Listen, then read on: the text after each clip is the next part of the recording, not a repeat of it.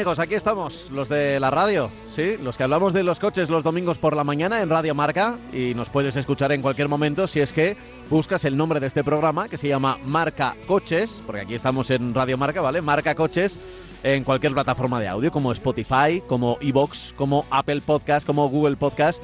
Ahí estamos, ¿eh? en cualquier buscador, Marca Coches Podcast y aparecemos. Y estoy hablando en primera persona del plural porque aquí al micrófono Pablo Juan Arena pero también siempre nos acompaña radiofónicamente hablando nuestro Francis Fernández. Hola Francis, muy buenas. Hola, ¿qué tal? Buenos días. ¿Qué tal? ¿Cómo ha ido la semana? Bien, tranquila, muy tranquila. ¿Sí? Eh, con viaje incluido, pues ¿Ah, sí? no, estoy, Me no alegro. estoy en casa, pero vamos, que muy bien, la verdad es que tranquila, una con, con- con ya unas temperaturas que parece, vamos, en Madrid por lo menos, que parece que son las normales, fuera de Madrid donde estoy yo ahora, pues todavía tenemos calor, la verdad es que, bueno, extra- extrañamente, pero vamos, que, que una semana tranquila. Bueno, es que ya entramos en el mes de noviembre. Efectivamente. Lo, lo normal a estas alturas es que se pongan las luces de Navidad. Exactamente, exactamente. Más allá de lo de Halloween y Sí, estas primero cosas, Halloween, que ya estamos, y, y- y luego ya eh, la Navidad. cada mes tiene su tiene, Sí.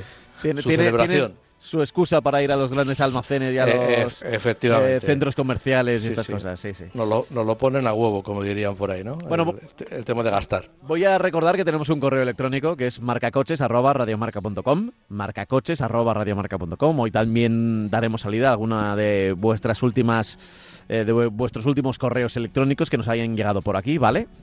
Y pues vamos a empezar eh, con eh, lo que mm, merecemos, que es eh, noticias de, de esta semana, el mundo del coche. Se nos había quedado algo en el tintero de la Sí. semana pasada, ¿verdad? Sí, se nos había quedado una noticia de una nueva, eh, un nuevo modelo, una nueva marca que, que- que llega a, a Europa y concretamente a España, el ZIC KR001, Es verdad. que es un coche, eh, pertenece, es una marca que pertenece al conglomerado de Gilei. Eh, es una, un grupo de, de- marcas de automóvil eh, que supongo que tendrá otras cosas más aparte de automóviles, que tiene, o sea, tiene relaciones y tiene entre sus, como yo digo, entre sus posesiones, pues tiene concretamente a Volvo, compraron Volvo y Volvo ya pertenece a esta marca china, Polestar también, que es una segunda marca de Volvo te- pensada para ofrecer coches muy especiales y todos eléctricos, Lynk Co que es una marca que está teniendo mucho éxito en, en- España, porque están ofreciendo un sub brillante y por unos 500 euros de alquiler, no lo venden, no lo venden directamente, sino que yo pago un alquiler por el coche, me lo dan con todo, con el seguro, con todo, pago 500 y pico euros al mes y tengo un coche y ese coche lo puedo devolver cuando quiera o lo puedo mantener todo el tiempo que quiera, ¿no? Eh, ya digo que en esos 500 euros entra todo lo que todo lo que, que- que hay que pagar en un coche. Y luego también forma parte Smart.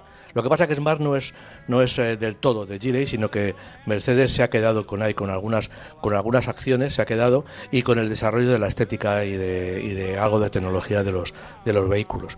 Eh, Smart dejó de fabricar en, en, Europa y se fue a China a fabricar solamente versiones eléctricas, pero ya digo que, que Mercedes no, no se ha deshecho totalmente de todas la- las acciones de Smart, sino que mantiene un paquete. Em, No, no digo que lo controle, pero sí impone o impone o, o tiene un acuerdo para que determinados elementos, como ya he dicho el diseño, pues formen parte de, sean, sean desarrollados en- en- por Mercedes en Europa. Eh, el, el, el ZIC KR001 es un turismo convencional, todo eléctrico, eléctrico puro. Tiene nada menos que 4,96 metros de longitud. Tiene un estilo muy deportivo, aunque tenga un portón trasero, aunque tenga eh, cinco puertas, eh, con un maletero de 539 litros. Sus versiones responden a, a una arquitectura de un solo motor posterior con 272 caballos de potencia o dos motores con 544 caballos. En ese caso serían de tracción trasera o tracción a las cuatro ruedas. Anuncia hasta 620 kilómetros de autonomía para la versión con solo con, con el motor trasero. Lógicamente, la versión más potente tiene menos autonomía porque comparte las baterías, pero lógicamente tiene un mayor consumo de, energía. Eh, según versiones, según la versión que elijamos, pues puede llevar eh, suspensión neumática con amortiguadores controlados electrónicamente. Es una eh, función bastante interesante para un coche con mucha potencia. Luego ofrece ayudas a la conducción muy avanzadas, como todos los, como casi todos los coches de su nivel, como el programador de velocidad activo, con asistente de conducción en autovía, que incluye también la posibilidad de adelantar de forma autónoma cuando nosotros ponemos el intermitente y lógicamente cuando el coche controla que, las, que, las, condiciones son, son las mejores. ¿no? Eh, el coche podría costar, todavía no hay un precio definido concretamente, exactamente, pero podría costar alrededor de 61.000 euros. Eh, con 61.000 euros. 61.000 euros. Con todo lo que ofrece, pues es un precio, digamos, bastante competitivo porque es un coche que rivaliza con los coches más caros y más equipados de la competencia. Vale, eh, fíjate que las marcas chinas siguen llegando, siguen llegándonos eh, correos electrónicos que preguntan por ellas. Y algunas nos avisan, oye, algunos nos avisan que he visto que, se quedan tirados problemas de problemas de software en coches concretos. Eh, estamos investigando un poco, adentrándonos un poco en eso. Porque, porque tampoco quiero decir que, ni, poner una marca en entredicho porque un coche se haya quedado parado en una, en una cuneta, porque hemos visto coches de todas las marcas, de todas las marcas. incluso las premium, con, con, como tienen más, como dices tú siempre, como tienen más cosas que se pueden estropear, a veces se estropean pues, más, pues estropean. ¿eh? porque tienen más, más piezas o más software o más complicado. Eh, pero sí que eh, me están llegando algunos, no, no son informes, pues no son informes detallados, pero sí que me gustaría saber, ¿no? porque llegan desde talleres, oye, ¿qué ha pasado? Que, de repente de esta marca concreta tenemos un poco más llegadas de coches, así que, eh, bueno, no me, no me extraña. Por el momento, como esto además no se puede hacer eh, a las primeras de cambio, sino que hay que esperar es un poco lamentable, pero claro, hay que esperar el rodaje, ¿no? De, marcas se acaban de, llegar, hay que esperar un año por lo menos para, para ver. No habría, ¿Mm? no habría que esperar. Y en este sentido, Pablo, yo te puedo contar un caso particular. No sé si te acordarás que, que el, el, MG ZS es el coche más vendido en, en España. Eh, ha sido el coche, lleva dos meses siendo el coche más vendido en España. Es un eh, sub de compacto pero muy económico de, los más baratos que podemos adquirir. Y te puedo contar una anécdota, una anécdota bastante desagradable, que es que recién entregado el coche, pues te das cuenta de que el estar en stop y sobre todo el ralentí, el ralentí en vez de tenerlo pues a esas 900, 1000 vueltas, estoy hablando de un coche de gasolina, pues lo tiene a 1300, 1400. Esto lógicamente genera una vuelta al taller para decir qué es lo que pasa y claro, la sorpresa no es tanto que el coche se haya estropeado, porque bueno, ya, ya lo he dicho y lo repito y tú lo has comentado antes, que bueno, las cosas pues se pueden estropear, se pueden hmm. tener un mal funcionamiento, pero lo extraño es que en el taller eh, no sepan eh, solucionar el problema. Eso es lo que a mí más miedo me da. Eh, no, es, no es un problema de MG, o sea, no, con esto no estoy metiendo el dedo en el ojo de, de la marca eh, China, porque en realidad hay muchos, eh, lo hemos visto con muchos oyentes que, que los talleres se dedican a cambiar piezas a ver si solucionan el problema, a ver si aciertan con el problema un poco por casualidad, ¿no? Sí, meten el tester y, es lo que diga el tester, y si el tester no dice nada, pues claro, no hay nada que hacer. Efectivamente. Y entonces en este caso, pues bueno, eh, es un problema que, que, no lo saben solucionar, que el coche lleva de, un mes que tenía que tener en, en, posesión de, de la persona que lo conduce, pues ha estado más de la mitad, o mucho, bastante más de la mitad en el taller. Y ya te digo que a mí el problema no es tanto que el coche tenga un problema, se, se, se, se, estropee, no deje de funcionar una cosa, sino que lo llevas al taller y te dicen que no saben. Bueno, para mí eso me sorprende. No, yo no sé si hablar del, del concesionario, no sé si hablar de la red de, de, de asistencia técnica de la marca. Eh, no me vale el que sean nuevos, porque no me vale el que sean nuevos. Cuando tú ofreces o vendes un producto, tienes que tener la misma capacidad de solucionar problemas que tiene una marca ya muy asentada en el, en el, en, el país. Tienes que montar una red de, asistencia técnica eh, contrastada y que te dé solución a los posibles problemas que surjan. Ya digo, no me vale a mí esto. no es que no sé lo que tiene, pero ¿cómo, que no sabes lo que tiene? Tú eres el, en teoría, hablando con el concesionario, vosotros sois los que habéis fabricado el coche, tienes que tener un servicio técnico eh, a nivel global o a nivel nacional que te solucione, que te dé eh, la, información necesaria para que tú sepas de dónde viene el problema. Eh, si tienes que cambiar una centralita, pues cambia la centralita. Si tienes que cambiar cualquier pieza, pues la cambias y ya está. El coche está en garantía. El coche se te ha pagado y tú tienes la, la obligación de darle servicio. Entonces, por eso te digo que me sorprende un poco que no, no sabemos que es, bueno, pues si no sabes lo que se aprende.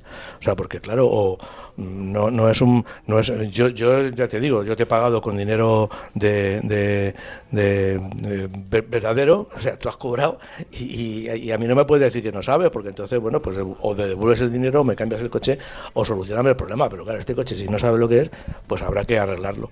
Entonces, bueno, pues eso es lo que más miedo me da. Eh, insisto que no es un problema de MG, lo, lo, lo, lo hablo aquí porque es como tú has dicho antes, pues una marca china de reciente implantación y que, bueno, que te digan que no saben, pues, pues a mí me da un poquito de yuyu, ¿no? pero bueno, ya. Mm, es, lo que hay, es lo que hay. ¿eh? nos, ha llegado problemas de software, ¿eh? Nos han llegado que, que sí, problemas de software, que si algo podía estar pasando, que los coches se quedaban parados. Eh, bueno, Claro, claro, pero si es un problema de software, pues tendrás que, cambiar eh, todo la, toda la electrónica que tenga el coche para implantarle el, software y que el software funcione. Se supone que el software eh, no, puede no funcionar porque la electrónica implantada en el coche, la centralita o lo que sea, pues no lea bien de un testigo, no lea bien de cualquier cosa y entonces el software o bien puede estar mal o bien puede leer mal, que el coche lea con todos los, los testigos que tiene y todos los, los sistemas que tiene de, de comprobación de que todo funciona bien, alguno esté dando un error y el software no sepa interpretarlo. Bueno, pero eso tienen que estar capacitados, lo mismo que están capacitados para ver que una rueda está pinchada, ¿eh? pues tienen que estar capacitados, que es una cosa, la cosa, digamos, más sencilla que yo te, que, te puedo comentar, o cambiar una lámpara, pues también tienen que estar capacitados para que si el coche les da un, un error en, en, una función suya, sepan a dónde ir y dónde solucionarlo. Mm. Eh, si no, pues mira, que se dediquen a otra a otra cosa, a otro menester, ¿no? Entonces, bueno, pues, pues esperemos que ya digo que, que, que, bueno, esperemos, es que tampoco me vale que sea un problema de juventud, porque cuando llegas a un sitio, pues tú has comprado el coche. Sí, que el coche tenía que estar ya testeado. Claro, claro, claro, claro, claro. Es que se llena la boca a los fabricantes. Hemos hecho dos millones de kilómetros, hemos estado en el Polo, hemos estado en el Sáhara, hemos estado en todos los sitios, le hemos hecho un montón de pruebas. Bueno, y luego resulta que los coches fallan. Pues yo no, pues entonces que se agarren los dos millones de kilómetros, ¿qué quieres que te diga? Sí, sí, sí. Entonces, bueno, bueno, eh, esperemos, ya digo, que, que, todo, que todo, vamos, yo... No, pero es que principalmente a la marca, en este caso a MG, lo primero que le interesa es que en, en revistas especializadas, en programas como este, especializados en motor, claro, no estemos poniendo una duda sobre, sobre su software o sobre las posibilidades, y, es lo que, y es lo que estás pasando. Por eso yo quería, eh, al principio no, no había dicho la marca, pero es, verdad que es, eh, es MG, yo creo además es, es Vox Populi, o sea, ya todo el mundo más o menos le, le ha llegado, y me gustaría saber si hay algún tipo de reacción por parte de la marca, por parte de, los eh, talleres, por, parte de, alguien, porque si no, eh, podría ser, o sea, empresas, empresas más grandes han caído por errores más pequeños. Mira, yo me acuerdo hace muchos años, bastantes años, cuando llegó Alfa Romeo a España, tuvo mucho éxito porque vendía el Alfa 33 a unos precios muy competitivos. Se hinchó a vender. Pero claro, el coche daba problemas. El coche daba unos problemas, por ejemplo, con que uno de los que puedo citar, que la carburación no, no, no, mantenía el ralentí bien, entonces ¿qué pasa? Que se iba de punto cada dos por tres. Bueno, pues uno de los problemas que tuvo Alfa y que todavía, tú fíjate, de esto puede hacer 25 o 30 años, todavía arrastra que Alfa Romeo, los Alfa Romeo no son buenos. No tiene nada que ver los Alfa Romeo que venden ahora con los Alfa Romeo que vendían en ese momento. Pero le ha, quedado el estigma de que Alfa Romeo, y todo es porque en determinado momento el Alfa 33 era un coche muy accesible, la gente lo compraba porque era Alfa Romeo y tenía una aureola de coche deportivo y de coche bueno, y se encontraban con que cada dos por tres tienen que ir al taller a que le regularan los carburadores. Estoy hablando de carburadores, no estoy hablando ni siquiera de inyección. Entonces, eso fue muy, un, gran, un grave problema para, para, para Alfa Romeo en, en, su situación en, en, España. Y esto, como tú decías, es un problema también que puede afectar a MG. ¿Por qué? Porque está vendiendo mucho y entonces cuanto más vendes, un producto que da algún tipo de problema, más problemas tienes y más funciona el boca a boca. Y puede ser, como tú has dicho bien, que la marca lo pague si no coge a tiempo el problema, cosa que no hizo Alfa Romeo en su momento. O sea que se puede morir también de éxito en esto de la industria del automóvil. Mm, sí, sin duda, sin duda. Bueno, a ver, em, vamos a pasar después del, del Zicker, o como se llame eh, exactamente, como se pronuncie exactamente el, Zicker, a, una buena noticia. Creo que, muchas veces nos hemos quejado el plan Moves eh, o todos los planes que hay a veces de descuentos, de ayudas a la compra de, coches, ya sea pues eléctricos, modernos, modernización de flota, mm, del parque automovilístico, que, luego se tardaba, se tardaba en cobrar, aunque realmente no... para Yo creo, yo creo que para el, eh, el en este caso, para nuestro oyente, que es el que compra el coche, a veces le daba igual, porque lo que hacía era pagar menos en el concesionario, pero los concesionarios iban eh, asumiendo una deuda que, eh, muchas veces no, no, les llegaba. En, este caso, la noticia que vamos a dar es buena y es que, que se va a cobrar prácticamente de, manera inmediata. Sí, pero, pero yo ahora mismo no sé cómo va a funcionar el tema. Eh, mm. Una de las cosas que para que funcione el coche eléctrico, una de las hay, hay muchos aspectos que hay que, que hay que revisar y que hay que mejorar para que la difusión del coche eléctrico pues alcance en España mm, valores normales como pasa en toda Europa. Incluso Portugal en tanto por ciento de ventas nos adelanta muchísimo en, también en lo del tema del coche eléctrico. Digo incluso Portugal porque es un país pequeño, es un país bastante pequeño, no estoy estableciendo ninguna comparación odiosa, sino que estoy diciendo que bueno que Portugal que tiene una una eh, digamos una cantidad de coches eh, muy lógicamente se venden mucho menos coches que en España, pero hasta Portugal nos está ganando en otras muchas cosas, pero también en el coche eléctrico. Entonces, ¿qué es lo que pasa? Que el coche eléctrico tiene un montón de, detalles a, solventar, a solucionar. Eh, se puede hablar de, precios, se puede hablar de el tema de los puntos de recarga, se puede hablar de un montón de cosas, pero sobre todo, sobre todo, lo primero que el, que el conductor que va que compra, el comprador de un coche eléctrico, lo que se encuentra o lo que se encontraba es que tardaban hasta un año en, en, devolverle el dinero. Eh, tú has dicho que lo pagaba el concesionario, yo creo que no, yo creo que lo pagaba el conductor, vamos, el conductor compraba el coche, lo pagaba entero y tenía que esperar a ah, que, vale, vale, a que, a que eh, la, administración le devolviera el dinero. ¿Qué es lo que quiere decir esto? Que tenía que esperar a que la administración eh, le devolviera el dinero y él por ejemplo, imagínate, no solamente es que no te devuelva un dinero que tú has adelantado, a lo mejor si tú has pedido un crédito, estás pagando durante un año unos intereses de ese crédito que te lo podías haber ahorrado. O sea, que no es solamente que pagues una, que te, que te devuelvan una subvención, es que te ahorres los intereses de un crédito que si te lo hubieran pagado al momento no tenías que haber solicitado. O por lo menos en tal cantidad. Por ejemplo, si te dan 7.000 euros, pues son 7.000 euros que te habrías ahorrado, si te los pagaran en el momento, te habrías ahorrado de intereses durante Bueno, pues en este caso el, ministerio, el ministro de Industria el otro día dejó caer que eso no se podía permitir. Eh, yo no sé si eso lo puede decir un ministro porque, porque es, el, él, es el, él el responsable de todo esto, con lo cual eh, no se puede permitir, pero lo estás permitiendo porque tú eres el que tienes que solucionarlo. Pero bueno, vamos a ser optimistas y vamos a pensar, según lo que ha dicho el ministro, que a partir de no sé cuándo, pero a partir de ya, iban a, a solucionar el problema y la persona que pague, que compre un coche eléctrico, se iba a ver eh, beneficiado o iba a recibir las ayudas en ese mismo momento. No ha dicho si, como tú has dicho ahora, el concesionario va a tener que adelantarlo y va a ser el concesionario el que establezca esa relación de yo he pagado, tú me devuelves con la administración, o directamente que la administración ponga el dinero encima de la mesa instantáneamente, que sería lo suyo, no hacer que el concesionario se, se, endeude por un tema que tampoco es que sea mucho suyo. claro. Tú le quieres dar unas ayudas, pues dáselas. yo, tenía la idea, no, no sé exactamente, igual, era del primer plan Renove, que, que hubo, su polémica, sí, porque, yo creo que sí. porque el que iba, una persona que iba al concesionario, sin, sin más, veía cómo a su coche lo rebajaban 2.000 euros, ¿no? Si, era de si entregabas coche, o coche antiguo, sí y, te y, lo que pagabas era eso menos 2.000 y luego es verdad que en la declaración de la renta tenías que decirlo y tenías que, eh, bueno, eh, había, había que ponerlo. Cuando cobrabas. Pero el problema se produjo por los concesionarios, que eran los que ponían, digamos, creo que 1.000 euros eran del gobierno, 1.000 del concesionario y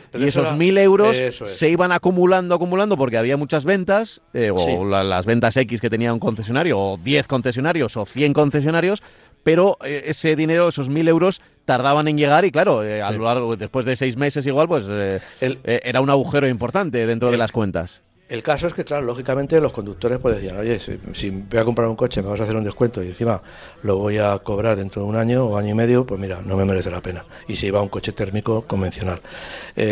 a los concesionarios tampoco digamos que les pueden poner la mochila de que tengan que ellos adelantar el dinero, porque claro, un concesionario ahora mismo no se vende mucho coche eléctrico, pero imagínate que vendes eh, en un mes, vendes 30, 40, 50 coches eléctricos, pues por, por 7.000 euros que tiene el plan MOVES, pues es, un, es una cantidad de dinero que, no, que los, los concesionarios no pueden financiar a un año o a seis años. Por lo tanto, yo lo que creo, lo que creo, y sería lo lógico además y lo deseable, es que el plan MOVES se cobre en el momento. Yo voy a cobrar para un coche que cuesta eh, 40.000 euros, pues que yo pague directamente 37, 37, 33.000 euros y los otros 7.000, pues lógicamente al concesionario le lleguen vía, eh, vía la, administración porque es un adelanto que, me da. Yo creo que, que, así funcionaríamos bien y sería una de las primeras, el primer camino o la primera eh, norma para solucionar, digamos, esa, eso es lo que he dicho yo, esa difusión del coche eléctrico, porque eso es uno, no es el único, pero es uno de los problemas. Y yo creo que el primer problema a subsanar eh, para que el coche eléctrico se empiece a vender eh, en, unas cantidades, digamos, ya apropiadas a, la mayor funcionalidad y la mayor practicidad que tienen ahora mismo en el mercado. Pues sí, desde luego. Eh, nos gusta esta noticia porque puede dar un poquito de. puede engrasar puede engrasar, facilitar un poco que, se vaya moviendo todo, todo este tipo de cosas, pero luego, claro, eh, luego hay que comprobarlo, porque si no, ya la gente empieza a sospechar absolutamente de, todo. Oye, ¿te parece que repasemos un poco algún correo que haya llegado por aquí en, los últimos días? Eh, pues mira, tengo por aquí eh, correos, ya sabéis, a marcacoches, arroba radio marca, y mira... Eh, tengo varios, eh, tengo varios, así que vamos a ir dándoles cabida. Tenemos tiempo todavía, eh. acabamos de empezar, como quien dice. Eh, dice Andrés, hola, felicitarles por el programa, me gusta escucharlo siempre que puedo en directo o en podcast.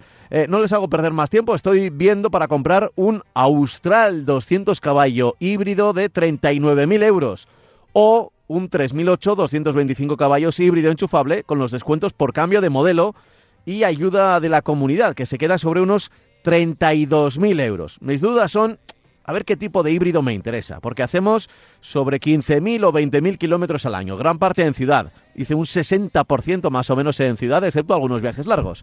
Eh, no sé si tiene suficiente potencia para estos coches o recomienda alguna, alguna otra marca. Espero contestación, gracias de antemano. Un saludo, lo firma Andrés, a ver qué le decimos. Eh, Pablo, me había dicho un Austral. El, Austral o el, el, precio, el precio del Austral. Pone, claro, no, no, no dice ese 39.000 euros, dice que es el híbrido. el Austral híbrido. Y, el, y, luego el 3008 de 225 caballos también híbrido. Sí, bueno, vamos a ver. Eh, el 3008 ha cambiado recientemente, eh, lo han modificado. El Austral está consiguiendo en el poco tiempo que lleva en el mercado una muy buena fama. El 3008 lógicamente tiene mucha experiencia, estamos ya en la segunda, la segunda generación, que ha cambiado el estilo bastante. Bueno, eh, vamos a ver. 230 caballos, 225 caballos, el Austral 230, 225 caballos, por potencia no va a ser. Eh, mm, tiene muy de la mano o tiene mucha eh, experiencia en todo lo que sean coches eh, híbridos y coches eléctricos. Eh, Renault ha llegado tarde, pero está llegando también de una manera muy, muy, muy fiable al, mercado. Pero luego hay una cosa muy importante, bajo mi punto de vista. Es que estamos hablando de que, si no me, me corriges, 39.000 euros el Austral, 32.000 euros el 3008. Es mucho dinero.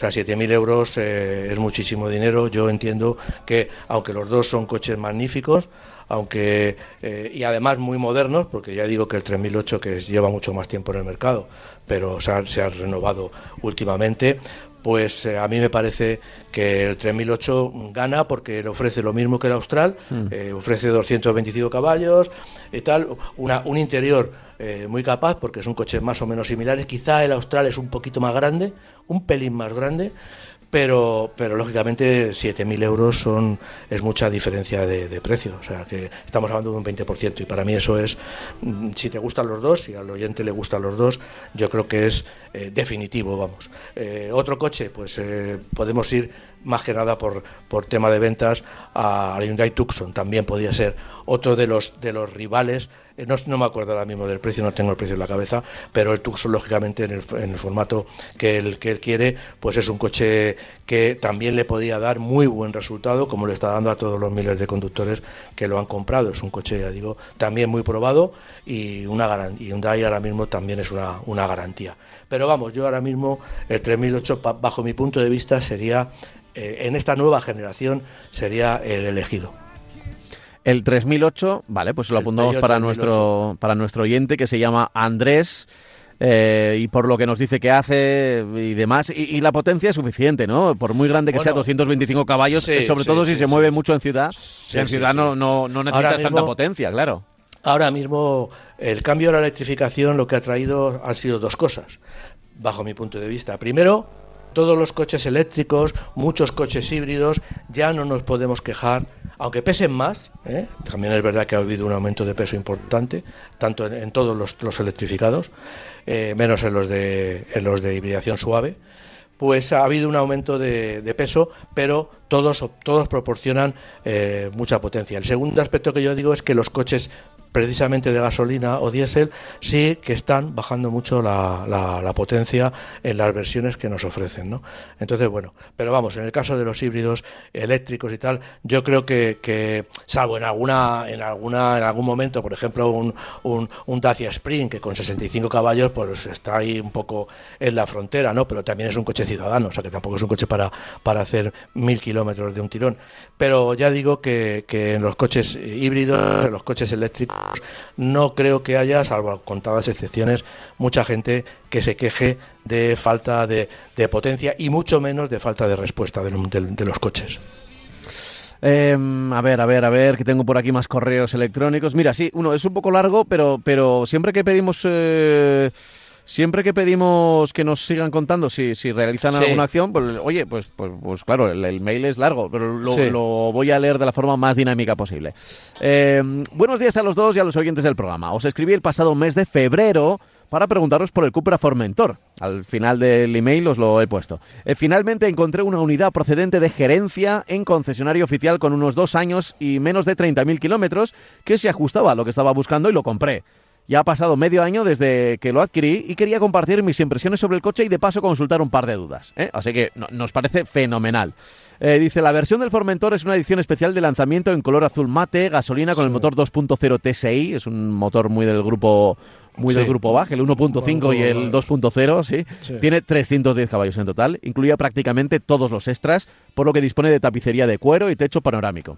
El coche es una gozada en cuanto a conducción, transmite una gran sensación de seguridad, es muy manejable, muy estable, frena muy bien y empuja como un demonio, dice cuando se le pide. Claro. Ideal, por ejemplo, para incorporaciones en autovía o adelantamientos. Por dentro el coche es muy acogedor, destacan las luces interiores, los, los asientos, eh, la tapicería de cuero y por fuera sencillamente espectacular el diseño. Eh, la verdad que el Formentor, esto lo apunto yo, está, está, funciona muy bien a los ojos. Funciona muy Sí, bien a los el, ojos. y Es el- un y el color ese azul, sí. azul mate es también, sí, sí, efectivamente, efectivamente. Dice, a modo de curiosidad, en el aparcamiento de mi trabajo, la gente que pasa se queda mirando al Formentor en, vez los, en vez de a los otros coches que son más caros, a los Volvo, a los Mercedes, a los Audi, que son también coches de empresa. Dice, también hay ciertos detalles que dejan al Formentor un escalón por debajo de lo que se podría de- denominar premium. ¿eh? Y aquí vamos, yo creo que es lo, lo interesante, ¿no? Porque decir las cosas buenas, pues sobre todo cuando, la- sobre todo cuando las has pagado, si has pagado el cuero, pues claro, Sí, el, pues, el cuero queda muy bien, Quiere- pero... y, y quieres que sea bueno. He, pagado por el cuero, claro. Bueno, Sí. pues dice, eh, mandos de elevalunas muy vulgares. Un volante demasiado aparatoso. Materiales de salpicadero y volante de poca calidad. Aquí suele fallar mucho los coches. Se nota cuando uno no, es premium en ese salpicadero plasticoso, ¿eh? que, muchas veces, sobre todo cuando del plástico, le da el calor y tal, se nota mucho.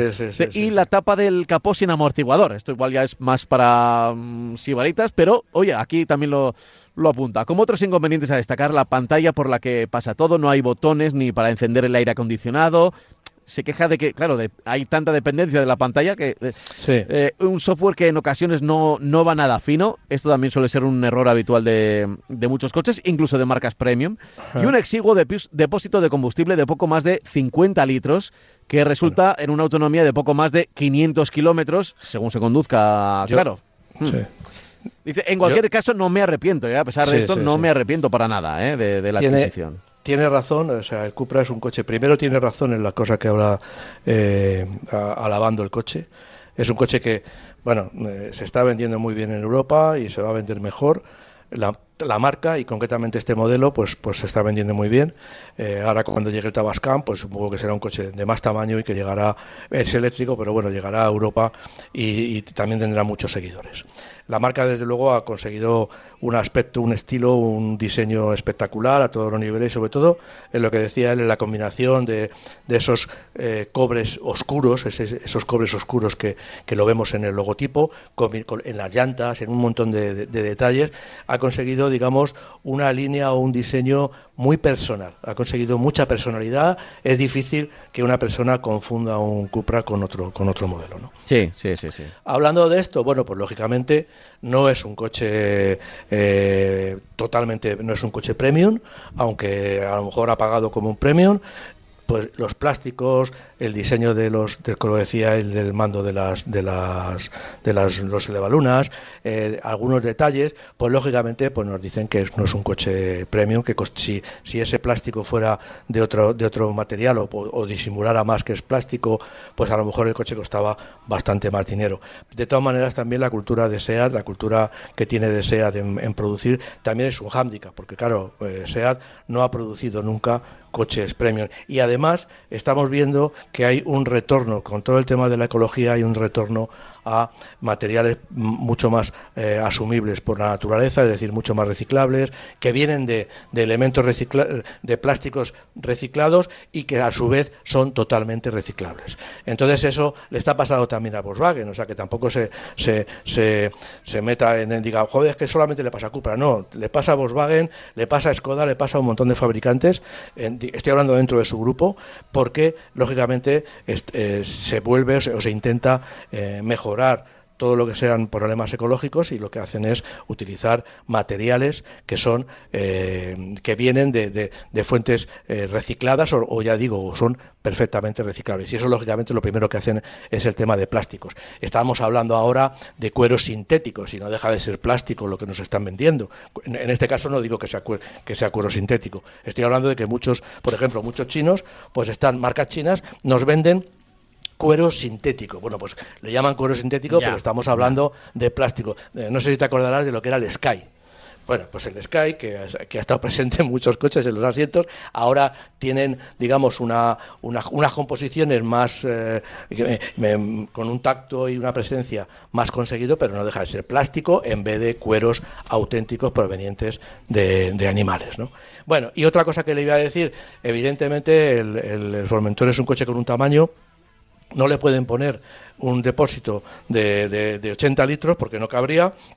Y, eso además, que, y eso que los ingenieros de diseño se, se, se exprimen las neuronas para, para hacer unos depósitos que a veces parecen laberintos por debajo del coche porque, porque tienen... Claro, pero... Mm, pero el eh, problema no es el depósito.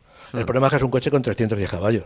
Es decir, todas las versiones altas y las versiones potentes de muchos coches sobre todo en el tamaño del Formentor. Eh, si llevábamos a un Mercedes clase S, pues ahí le podemos poner un depósito de lo que queramos.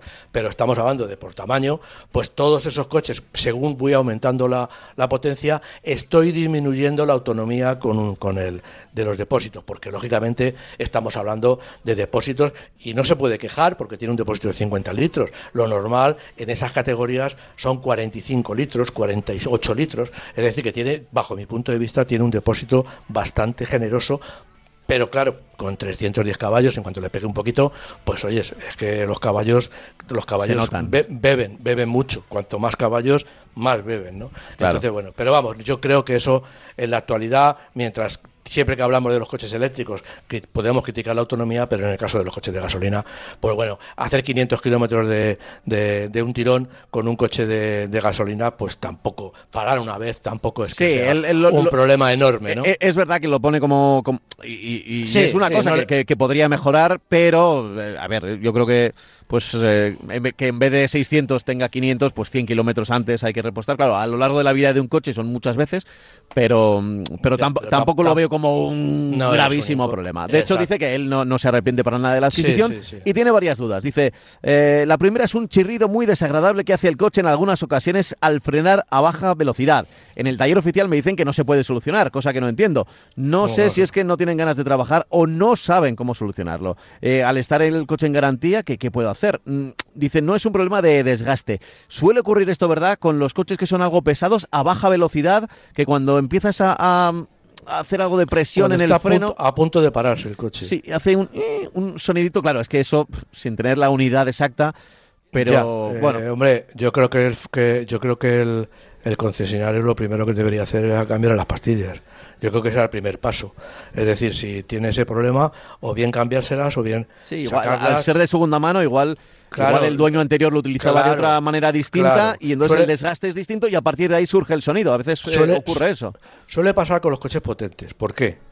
Pues porque se llega a todos los sitios mucho más rápido. No, estoy, no, es, broma, o sea, eh, la gente que llega y, y, apura hasta el final en esos semáforos o en, una, o en una curva, en el caso de que queramos viajar rápido, que el fomentor lo permite, pues lógicamente llegamos a la curva, nos metemos en la curva, vamos, antes de la curva, llegamos más rápido que normalmente, frenamos y lógicamente los frenos tienen un mayor desgaste y un mayor trabajo. Bueno, eh, yo creo que como mínimo deberían, dicen que no tiene arreglo. Yo, como, o sea, es que volvemos a lo de a lo de MG. Eh, yo creo que lo primero que deberían hacer, lo primero que deberían hacer es sacar las pastillas, lijarlas un poquito, eh, ver si los discos están bien o tienen alguna, alguna, algún desgaste irregular y bueno, y eso sin, sin, sin emplear dinero, sin cambiar las piezas, sin cambiar las pastillas ni los discos, pueden buscar la forma de que eso funcione mejor. Yo creo que eso es lo primero, es de, de parvulitos, el, el que el taller coja y lo haga. Y después, si sigue, pues ya ir a, a, un detalle. Claro, lo que pasa es que no lo quieren hacer, pero yo iría a cambiar las pastillas y cambiar los discos que suenen. Yo creo que sonarán nada más los discos delanteros, los discos traseros, yo creo que no, que no sonarán, serán los discos delanteros que son los que más trabajo tienen. Sí, es probable. Y, y Carlos por fin acaba el mail diciendo, la segunda duda es sobre el software.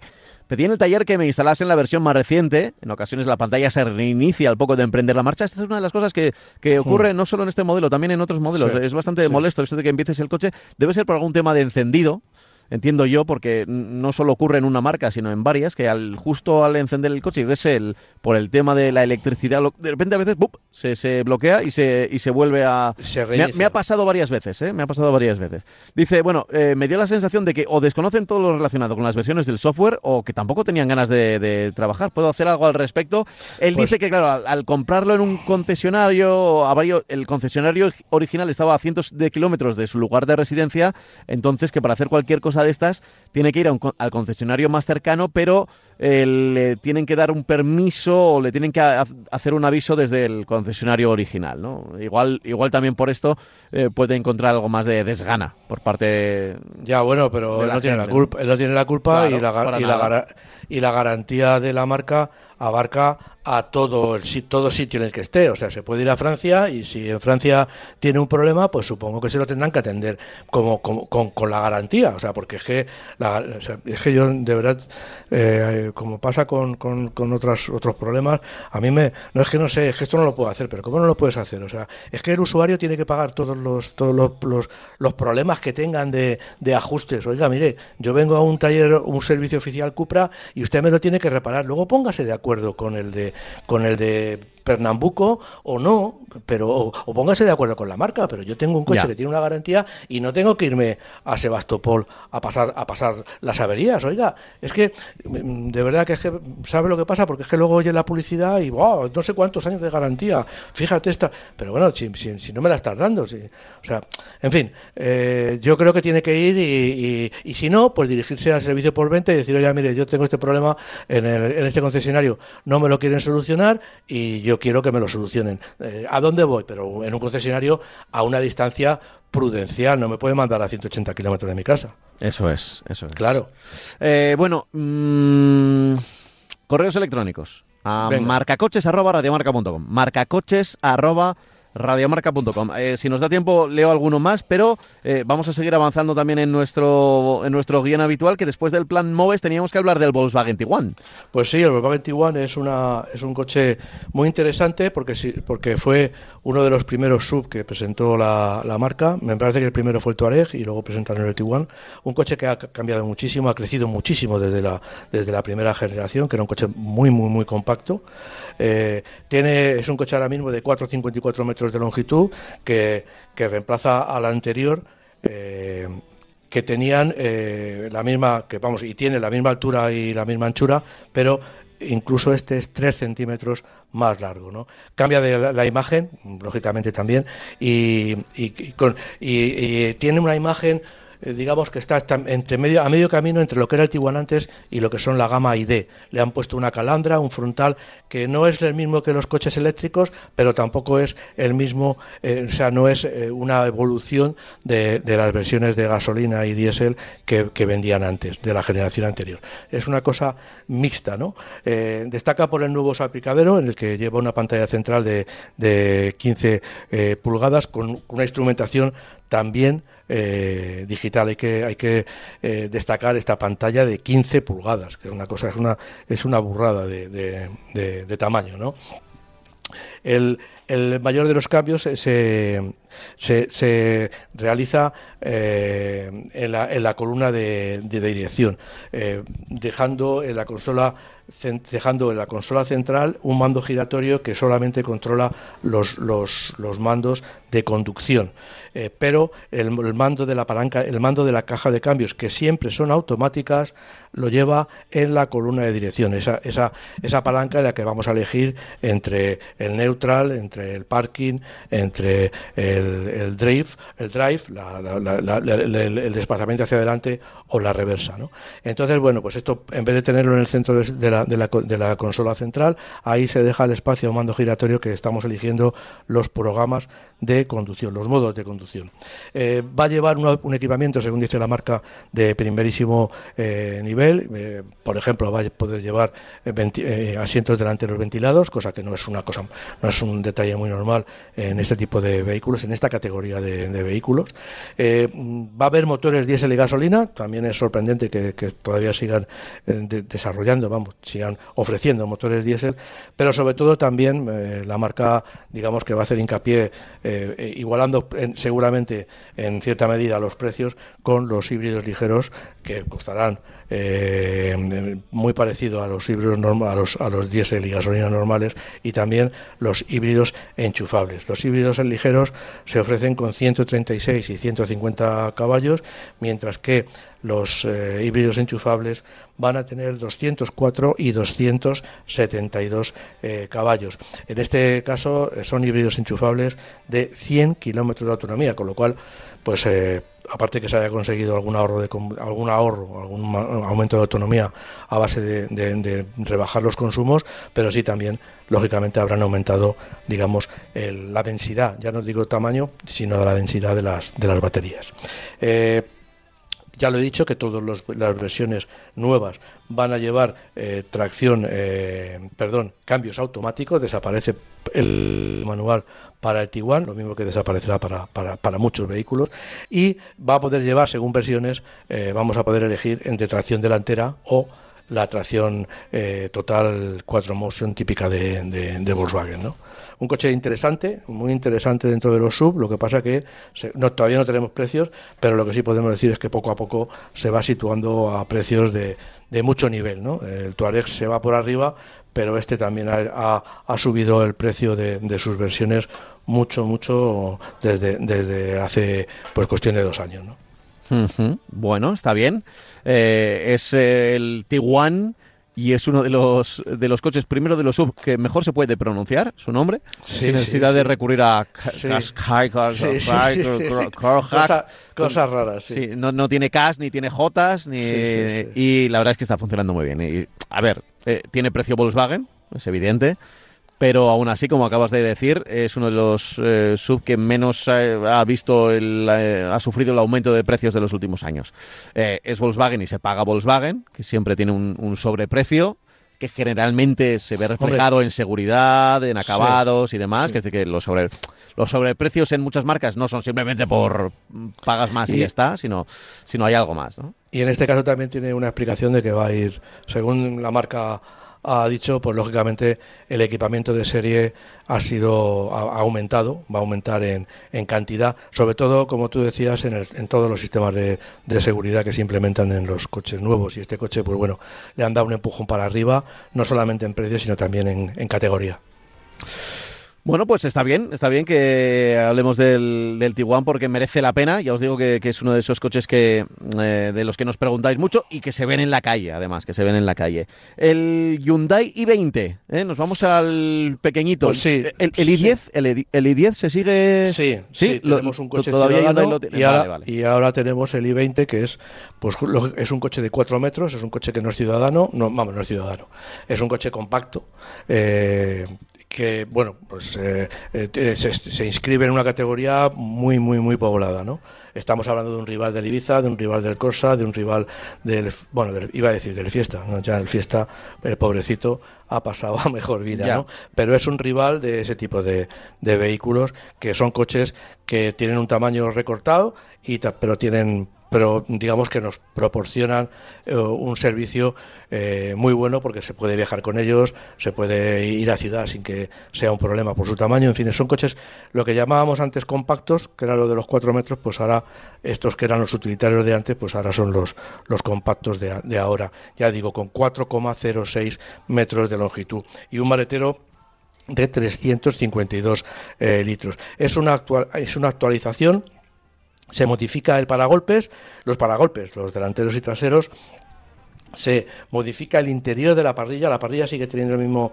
el mismo diseño, pero eh, la, la, parrilla, el interior de la parrilla se cambia, la parrilla delantera, y el logo de Hyundai se pasa ahora al capó. La verdad es que los diseñadores tienen un montón de, de elementos, de argumentos para cambiar un coche, cambiando cuatro cositas y que parezca que es un coche completamente eh, distinto. ¿no?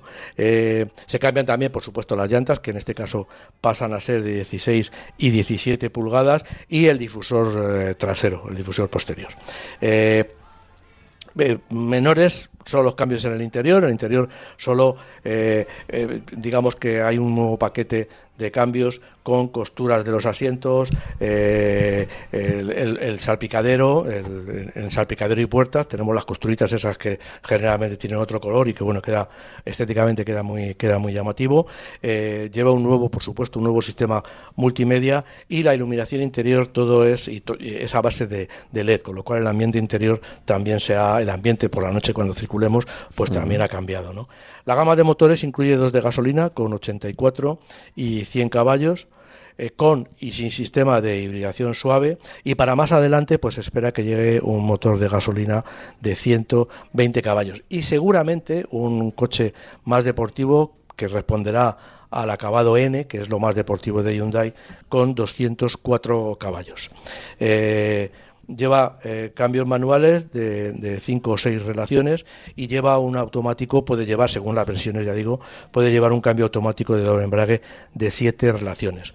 Eh, para destacar sobre todo, como, como nos gusta a nosotros hablar de siempre de seguridad, pues añade un sistema de seguridad, eh, como sistema de seguridad, la frenada automática de emergencia en ciudad, que nos va a evitar pues darnos esos pequeños toques que a lo mejor no nos eh, inmovilizan el vehículo, pero que sí son muy, muy costosos y sobre todo si tenemos seguros con franquicia y sobre todo pues desagradable, ¿no? Porque le damos al coche de delante en un, en un frena y le pegamos un golpecito, tenemos una rotura de cualquier cosa y resulta un inconveniente bastante importante porque tenemos que prescindir del vehículo. Y en este caso pues lleva ese sistema de que si nos acercamos al coche delantero él automáticamente va a frenar. También pasa en caravana, ¿no? En cuando vamos en caravana, los típicos golpes de por alcance en, en caravana.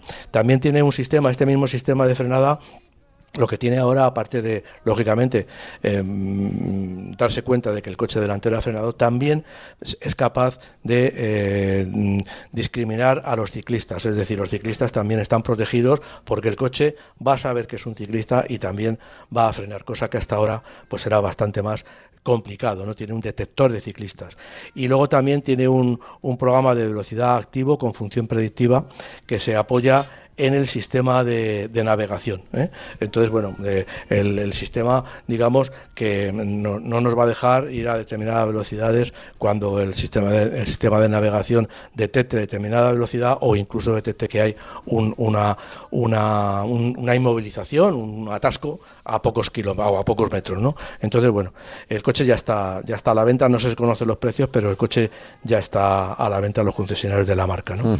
Vale, bueno, pues apuntamos este i20 de Hyundai, eh, que siempre además, bueno, cada vez que llega ahora cualquier variación desde Corea, ya sea desde Kia y desde Hyundai, pues eh, hay, que, hay, que, hay que mirarlo con lupa porque sabemos que, están evolucionando y evolucionando para bien. O sea, el, cambio de imagen de Kia, por ejemplo, ha sido de, cinco años esta parte, cambio de logotipo, cambio de, imagen, de marcas, de coche, de diseño, de eh, de, frontal de los coches también. Este coche Hyundai, no, sé los precios, no va a ser un coche más barato que la competencia, es decir, te vas a, no, va a ser más barato que un, que un Ibiza o, que un Corsa o, que un Citroën C3 o que un Peugeot 208, pero lo que sí es verdad es que eh, digamos que tiene unos argumentos a todos los niveles para convertirse en un segundo coche o, coche o único que nos permita, ya digo, circular por ciudad, ir por ciudad, lógicamente no con el coche de 84 caballos, pero también viajar. Eh, las versiones de 100 caballos o sobre todo la versión de 120 caballos nos va a permitir viajar con bastante agilidad y que los, viajes no sean tediosos. ¿no? Está sonando ya Glenn Campbell, significa que vamos acabando. Fíjate qué rápido se me ha pasado hoy el programa. Sí, ¿eh? hoy se ha pasado. Se ha pasado muy rápido, muy, rápido. Pero a ver, nos quedan todavía los tres minutos de esta canción, así que igual podemos dar, eh, por lo menos el titular pues es lo de, lo, de Nissan y Volkswagen, por pues ejemplo. Sí, mira, vamos a hablar. Volkswagen, rápido. Volkswagen ya ha anunciado que va a dejar de vender coches convencionales en Noruega. Es decir, en Noruega solamente va a vender coches eléctricos. ¿Por qué destaco esta noticia? Porque eso es, digamos, la antesala de lo que nos va a llegar poco a poco. Eh, Volkswagen ya ha decidido que los países en los que tienen una tradición de coches eléctricos van a dejar de, de vender coches térmicos. Y alrededor de Noruega está Suecia, está Dinamarca, está Finlandia y también están muchos, algunos de los, de los países europeos, en los que poquito a poquito, en función de que la, la, red de concesionarios las ventas de la marca Volkswagen, que, que, precisamente no es una marca pequeña, diga, vea que están cayendo las marcas de coches térmicos y que están aumentando ya a niveles interesantes desde el punto de vista de amortización de inversiones, pues van a eliminar la venta de coches eh, térmicos y, la, y, van a vender solo coches eléctricos. ¿Qué es lo que sucede? ¿Qué es lo que, ¿Por qué destaco esta noticia? Porque todo se está adelantando. Es decir, eh, estábamos hablando... Muy importante estábamos hablando de que, de que la, administración dice, no, bueno, vamos a, a, prohibir los coches térmicos, bueno, pues las, las marcas se van a adelantar a esa prohibición porque no tienen otra. Porque si venden tres coches, uno eléctrico y dos coches térmicos, lo que tienen que hacer es vender tres coches eléctricos para amortizar todas las inversiones. No pueden estar ocupando las plantas con coches que tienen una mucho tiempo, que tienen una caducidad. Las, las inercias en las grandes empresas son Eh, muy importantes efectivamente. y no pueden estar haciendo algo ahora mismo sabiendo que dentro de 10 años no van a poder venderlo. Entonces, lo van, lo van a eliminar. eh, es una tendencia que tienen todas las marcas. Creo que la sí. primera que lo anunció, por lo menos públicamente, fue Volvo. Si no- Volvo, no efectivamente, a principios mal. a principios de año no va a haber coches eh, térmicos ya. Y, y a partir de ahí yo creo que el resto de marcas se han dado cuenta de que, en efecto, ese es el plan. Si total se lo van a prohibir en 2030, 2035, ¿para qué esperar tanto? Exactamente. Y ya veremos el gran problema, que son luego los precios, el, el- el- el tema de el tema de los enchufes que hacemos con todos los coches en la calle, que ahora mismo son de, son de combustible. Sí, ya veremos, pues, pero ya veremos pero creo que semana a semana lo iremos contando. La, semana que viene, por ejemplo, sin ir más lejos, estaremos, estaremos por aquí hablando de ello y ya estaremos en el mes de noviembre, y ya tendremos datos de ventas del mes de octubre. Así que te emplazo hasta entonces, Francis, hasta la semana que viene, los domingos de 10 a 11 en Radio Marca y siempre aquí en formato podcast nos podéis escuchar. Un abrazo, Francis. Igualmente, Pablo, un placer. Chao. Hasta.